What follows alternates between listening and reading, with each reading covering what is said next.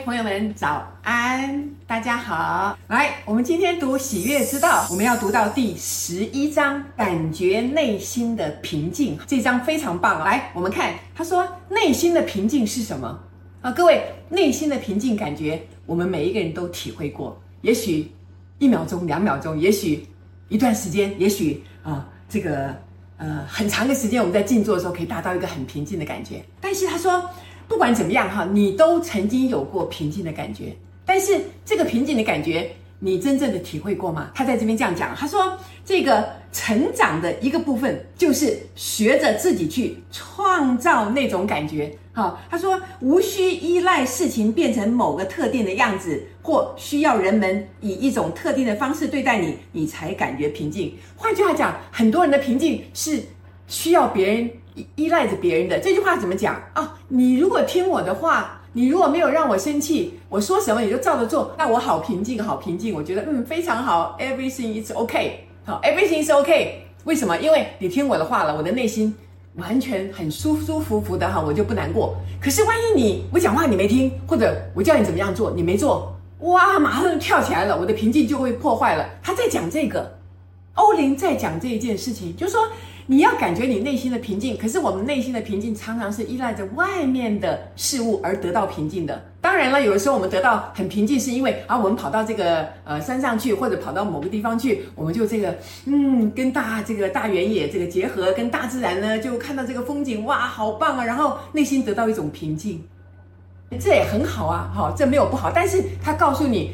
你的平静必须来自你自己，你不能依赖任何的事情。来，我们继续看哈。他说，你要创造内心的平静，这个成为你的本来面目，并且有能力将这份感觉啊，这个给出去，分享给别人啊，就是你内在要能够自己创造这样的平静。各位，如果每个人内在的平静都是依赖别人，你都在控制别人，那外面已经世界大乱了，可是你感觉很平静，你平静得起来吗？所以今天世界很多地方很乱呢，我们都感觉跟我们没有关系啊。可是各位要知道，我们每个人的行为就好像这个石头丢在水里面，那个涟漪是一直扩展出去的。我们其实身在其中，我们并不知道我们做了什么，但是我们的确对别人是有影响的。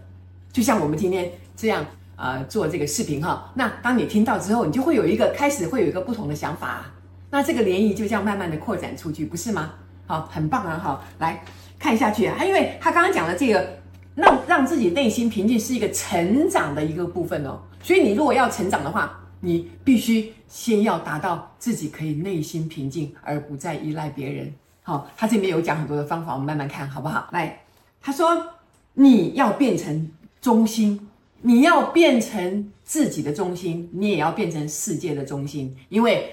如果你不在了，这个世界就不在了。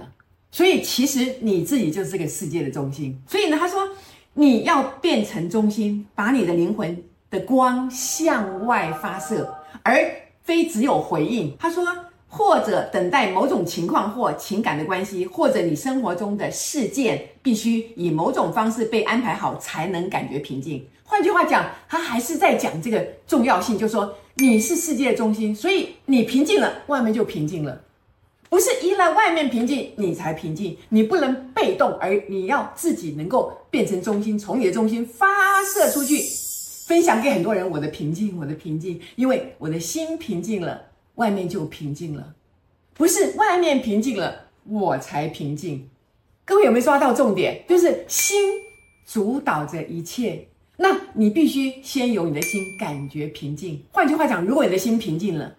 你觉得都可以接受了，你无所谓了，所以别人他如果不听你的话，那没关系，那是你你的事情，那你就做自己吧，你就不会去跟他争呐，你就不会掀起这个滔天大浪啊，跟人家吵来吵去啊。各位了解吗？很棒啊哈，所以他说，从更高层次创造内心的平静，或学习打开你的心扉，它是指你不在情绪层面上聚焦，或者执着于发生在你周遭的一些事情。换句话讲，你要这个达到这个更高层次的平静呢，你必须学习打开你的心。什么叫打开你的心呢？就是你不要被那些一些情绪绑架了哈，好像这个情绪这个一下就跳起来了。那什么样人容易被绑架呢？你的平静本来好好的，一下子就跳起来了，因为你那不是真正的平静，你的平静是假的。所以他告诉你说，在翻在第这个一百七十二页哈，他说这个打开心扉是指保持开放和爱心。各位大师讲的话，每一句话都脱不了爱，爱，爱。那你要能够打开你的心扉，打开心扉就是保持开放跟爱。什么叫做开放？不要执着于自己的观念，不要说啊，我就是这样想啊，他那样想我就不认同啊，我就讨厌他呀。不能这样，但是如果你是这样，也不要怪自己。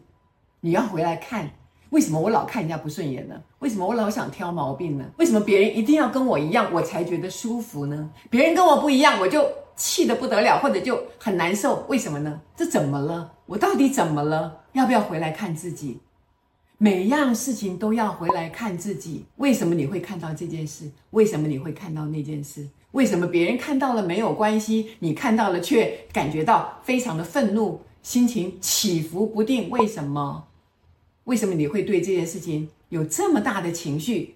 这难道不是一件值得你去研究的事情吗？这难道不值得你去探讨一下吗？你去探讨了以后，你会有大发现哦。我原来我不是我想象中的那个人，我不是我想象中的那个人哈。所以他说，不论别人做了什么，不管你碰到什么事，或你的事情。你的这个事业发生了什么样的变化？它是指不管你的生活外在生活看来如何，你都选择平静。换句话讲，不管你遇到了什么样的事情，你都要平静。各位很难哦，遇到什么事情我都能平静吗？我也会受到外面事情的影响，但是我马上就告诉自己，我站的位置只是这个世界的一个角落。我看到的只是眼前的这些事情，但是会发生这么大的事情，只有老天知道。但是一定是最好的。各位，当我这样想的时候，我突然就感觉自己被庇护在一个很安全的地方，因为每天世界都发生很多事情呢，我都要跟着他去担心、担心、担心。那我还怎么办？我能保持我的平静吗？那我不是就开始担心、开始忧虑？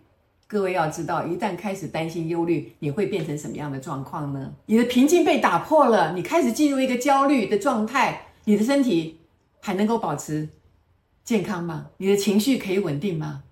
那在这种很不稳定的情况之下，你所做的决定会正确吗？所以它是一连串连一连串下来的事情，各位。我们每天就是被这些事情拖着跑，被这些事情拖着跑，不自主的哦，不自主的。所以为什么修炼？修炼？修炼谁？当然是修炼自己。不要去改变世界，你需要的是改变自己。很难哦，大家宁愿去反对别人，去街上抗议，去改变别人，可是不想改变自己。你去反对别人，别人也会反对你，不是吗？别人是傻子吗？你去到人家那边去喊来喊去，人家也会到你门前喊来喊去啊。你去骂人家，人家也会骂你啊，不是吗？这怎么回事呢？所以在这边看啊，他说，当你周遭的人都有爱心，你是很容易有爱心而敞开的。但是你的挑战是什么？哈，你的挑战是，当你周围的人是封闭、恐惧或负面的时候，你仍能保有爱心。